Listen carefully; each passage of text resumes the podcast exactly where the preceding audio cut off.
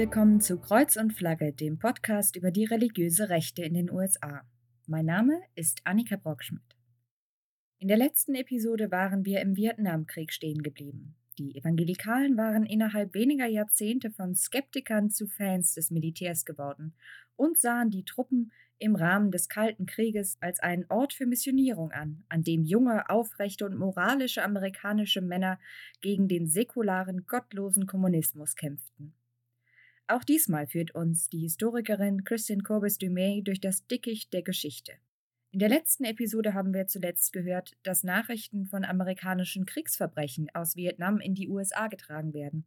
Und das passt so gar nicht zu der Vorstellung von amerikanischen Soldaten als den heroischen, moralisch überlegenen Kämpfern, die ihr Vaterland verteidigen. Doch Evangelikale wehren sich dagegen und weigern sich, diesen Berichten Glauben zu schenken, weil sie am Fundament ihrer Identität rütteln.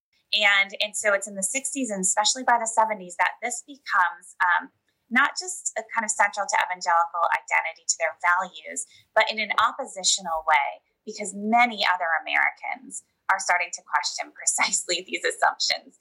Uh, the anti war movement is in full swing. Mainline churches, uh, the Catholic Church, they're questioning the U.S. role in Vietnam and the, the um, the actions of American soldiers. And evangelicals are really drawing a line in the sand. And again, it's critical to their identity to stand in opposition to the rest of the country on these issues. Das heißt, hier verwenden Evangelikale ihre Überzeugungen ganz explizit, um sich von anderen abzugrenzen. Sie sind diejenigen, die sich von Gott dazu beauftragt sehen, Amerika zu schützen. And as such, they see themselves as this faithful remnant. It is up to them to protect what is great and good. And that means supporting the US military, defending American soldiers, and raising their own boys to be strong men so that they can go and fight these battles. Das heißt nicht nur, das Militär zu unterstützen, sondern auch, Jungs zu starken Männern heranzuziehen, erklärt Christine, die als Soldaten für Amerika dann in den Krieg ziehen können. Und das hat natürlich Auswirkungen auf evangelikale Vorstellungen von Männlichkeit. Wer schon einmal in einem amerikanischen Buchladen im Bereich Christian Living gestöbert hat, dem oder der wird vermutlich der Begriff Biblical Manhood, biblische Männlichkeit und das Pendant Biblical Womanhood aufgefallen sein. Was auf uns wirkt wie ein Nischenphänomen, ist alles andere als das. Today they're extremely prevalent. I mean, it's it's really hard in evangelicalism not to run into these notions of biblical manhood, biblical womanhood, either very explicitly in that language, or just uh, by virtue of you you go you visit an evangelical church and you're going to be invited to attend a women's Bible study or a men's group, right? And right there, they're going to look very different. And then you're going to be uh, inculcated into these ideas of what is it to be a Christian woman? It's to be beautiful and to protect your beauty and to be lovely and feminine and to be very supportive. Sweetly supportive of your husband. Diese Konzepte, biblische Männliche und Weiblichkeit, findet man fast überall im amerikanischen Evangelikalismus. Evangelikale lernen diese Konzepte beispielsweise in ihren Bibelkreisen kennen. Die sind streng nach Geschlecht getrennt. Denn beiden Geschlechtern wird sehr unterschiedliches darüber beigebracht, was es heißt, eine christliche Frau oder ein christlicher Mann zu sein. Christliche Frauen, heißt es dort, müssen schön sein, sich um die Bewahrung ihrer Schönheit kümmern, sie müssen liebreizend sein, süß und liebevoll, in ihrer absoluten Unterstützung und Hingabe gegenüber ihrem Ehemann. Ihr merkt schon, wir bewegen uns hier in einem Bereich, in dem Heteronormativität das alleroberste Gebot ist. Heißt, es gibt in dieser Vorstellung nur Cis-Männer und Frauen, die traditionelle Geschlechterrollen einnehmen. Für eine Frau bedeutet das, sie identifiziert sich allein über ihre Rolle als Mutter, als Ehefrau und als Hausfrau. Und während das für einige Frauen genau das sein mag, worin sie sich wohlfühlen, sagt Christine, gibt es viele, die das Gefühl haben, nicht dazuzugehören, keinen eigenen Platz für sich zu finden innerhalb dieses Konstrukts. So there's this, this assumption of heterosexual marriage as normative and a woman's identity is a wife's identity, uh, the identity of wife and mother, and um, uh, you know, domesticity is at the heart of this ideal. This is just this is what you will run into in the vast majority of evangelical churches. And if you talk to any American evangelical woman, like they're going to know exactly what you're talking about. For some, it's cool. And for many, it's like, oh my gosh, I just don't fit in, right? Where's my place? I've never felt like I fit with this. Für Christine selbst ist das ein Konflikt, den sie sehr gut kennt, denn als Akademikerin passt sie nicht in dieses enge Konstrukt von süßlicher Häuslichkeit. you know, for me as an academic and as a professional with a career, it's always been a very awkward fit in evangelical spaces because I simply don't fit their ideal of what a Christian woman should be and do and look like. Aber diese Konzepte von biblischer Männlichkeit und Weiblichkeit sind nicht nur kulturell und soziologisch geprägt, sondern sie bauen auch auf einer bestimmten Theologie auf. Einer Theologie mit dem Namen Gender Komplementarismus. And so, so these are very active concepts, but they're also in theological circles uh, in the Southern Baptist Convention, in organizations like the Gospel Coalition and Council on Biblical Manhood and Womanhood. These are these powerful organizations within evangelicalism that really kind of help define the boundaries of the movement, what's orthodox and what's unacceptable.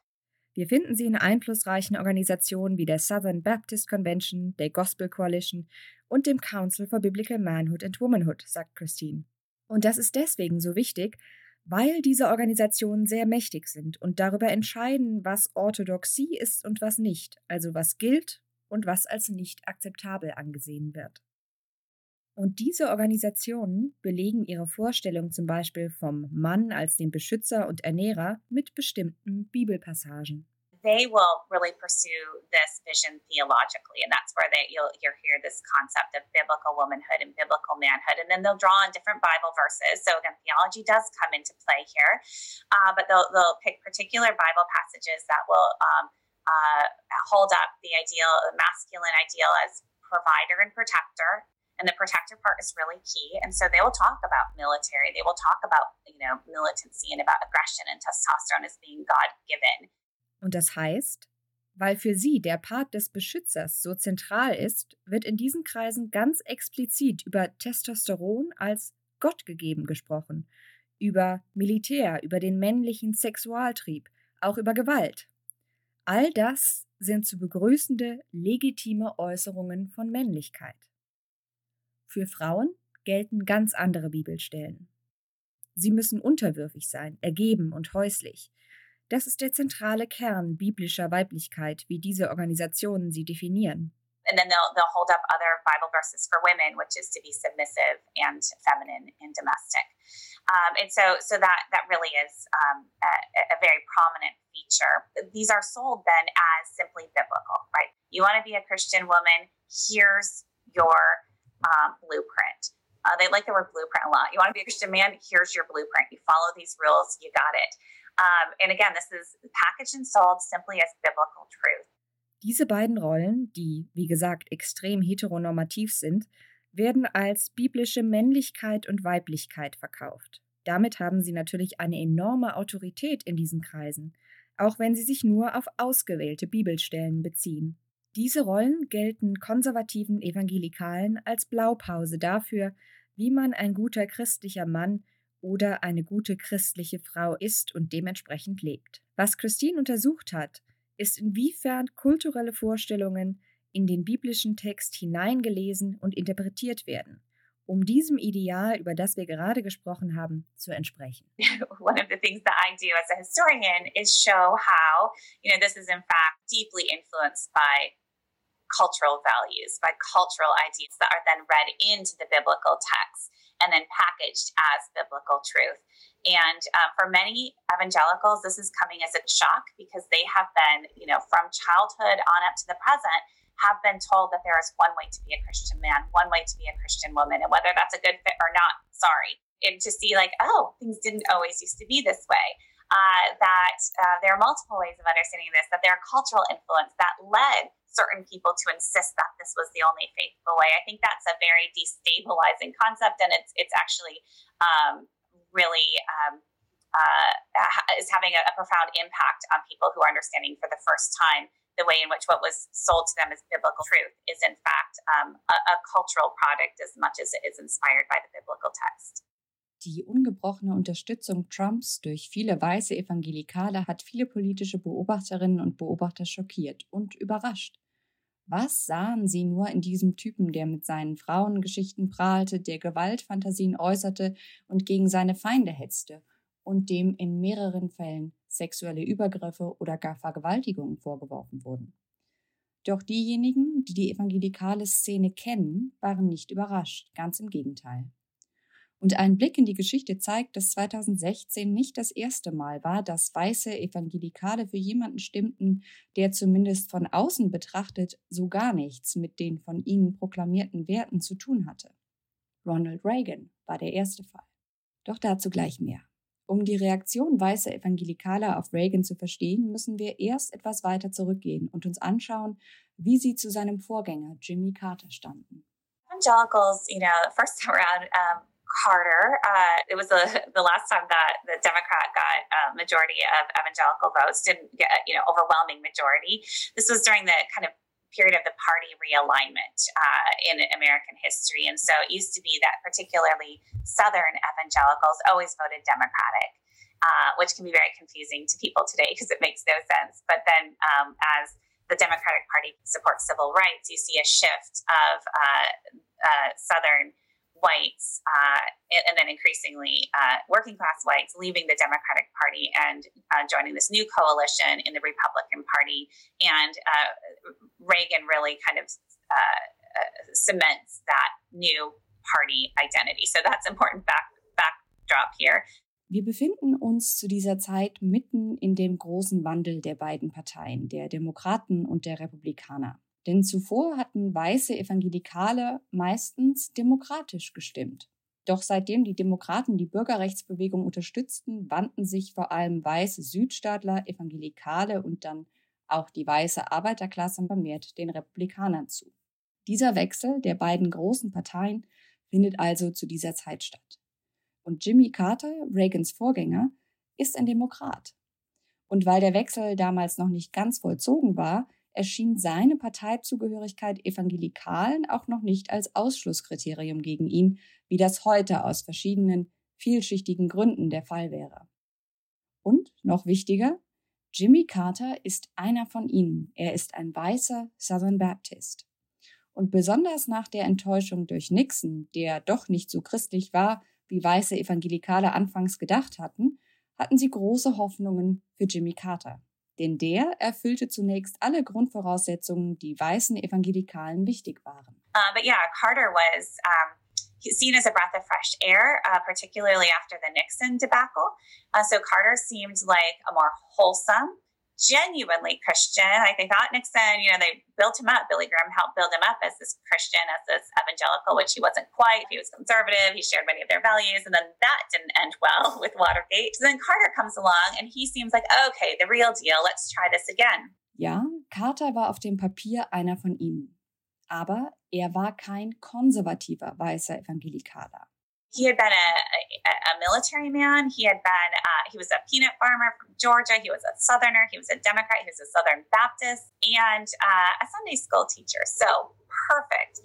But many evangelicals ended up feeling betrayed by his presidency uh, because although he shared so much in terms of theological, you know, uh, formation, he didn't interpret those beliefs in the way that conservative evangelicals were interpreting them and applying them. So Carter supported the Equal Rights Amendment, supported feminism. That was a huge sin for many conservative evangelicals who were, again, gender difference, not gender equality. And women were supposed to submit.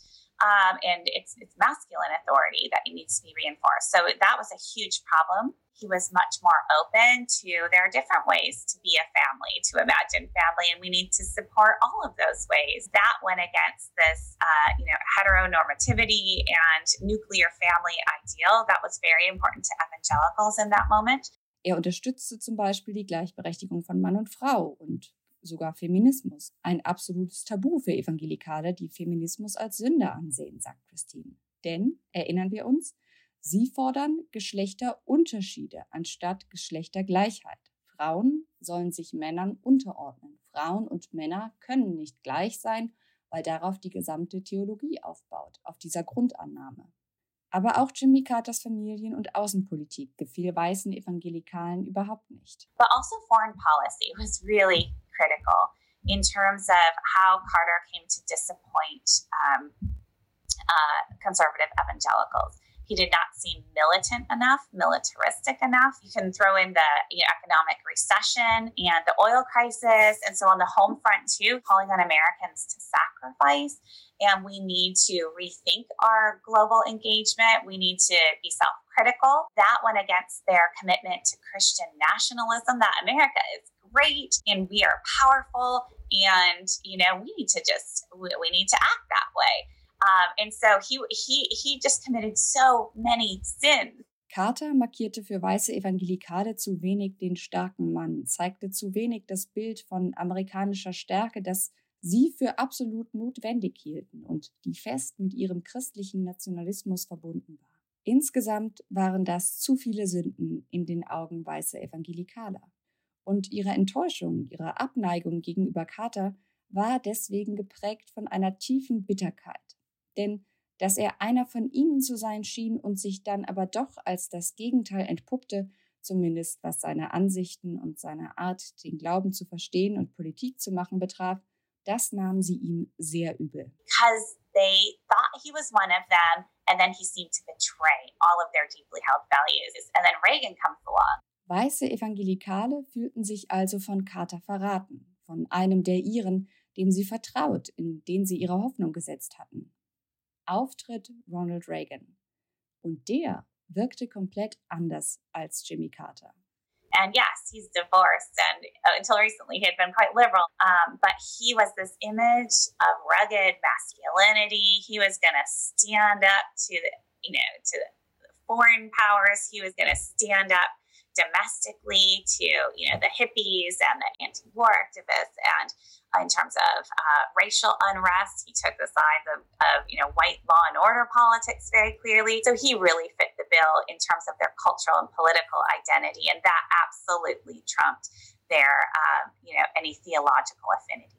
Reagan ist ein, in Anführungsstrichen, echter Kerl im Sinne der klassischen toxischen Männlichkeit. Er strahlt eine klassische Männlichkeit aus, er hatte ein kantiges Filmstar-Gesicht, er hat markige Reden gehalten. Bis kurz vor seiner Kandidatur war er als Gouverneur von Kalifornien noch recht liberal gewesen, beispielsweise was Abtreibungen anging. Außerdem war er geschieden. Zusammenfassend, Reagan war ein starker Mann, der es den Antikriegsdemonstranten und den Hippies mal so richtig zeigen würde, der eine durch und durch weiße Recht- und Ordnungspolitik, Law and Order, durchziehen würde. Alles passte also, bis auf die Identitätsfrage. Aber auf die allein, das hatten weiße Evangelikale bei Carter gelernt, konnten sie sich nicht verlassen. Also stellten sie sich hinter Reagan. Nach Carter würde nie wieder ein Demokrat die Mehrheit der weißen evangelikalen Stimmen auf sich vereinen. Das war es für die heutige Episode von Kreuz und Flagge, dem Podcast über die religiöse Rechte in den USA. Wir werden später noch zum Thema Geschlechterrollen im Evangelikalismus zurückkehren, aber beim nächsten Mal ist der Verfassungsrechtler Andrew Seidel zu Gast, der uns den von so vielen konservativen Richtern so gepriesenen Originalismus erklären wird und was dahinter steckt. Wenn ihr den Podcast unterstützen möchtet, könnt ihr das beispielsweise auf Patreon tun. Den Link findet ihr in der Episodenbeschreibung. Ab einem bestimmten Level schaltet ihr Bonusinhalte frei, längere Episoden beispielsweise, extra Inhalte und so weiter und so fort. Außerdem hört ihr die Episoden immer einen Tag vor allen anderen. Hier noch einmal die Empfehlung für Englischsprechende. Christine Corbis Dumays Buch Jesus and John Wayne, How Evangelicals Corrupted the Faith and Fractured a Nation ist wirklich großartig. Kauft es unbedingt. Wer kein Englisch spricht und trotzdem richtig tief insgesamt in die religiöse Rechte eintauchen will, kann das mit meinem aktuellen Buch Amerikas Gotteskrieger tun, das überall dort zu finden ist, wo es Bücher gibt. Macht's gut, passt auf euch auf und bis zum nächsten Mal.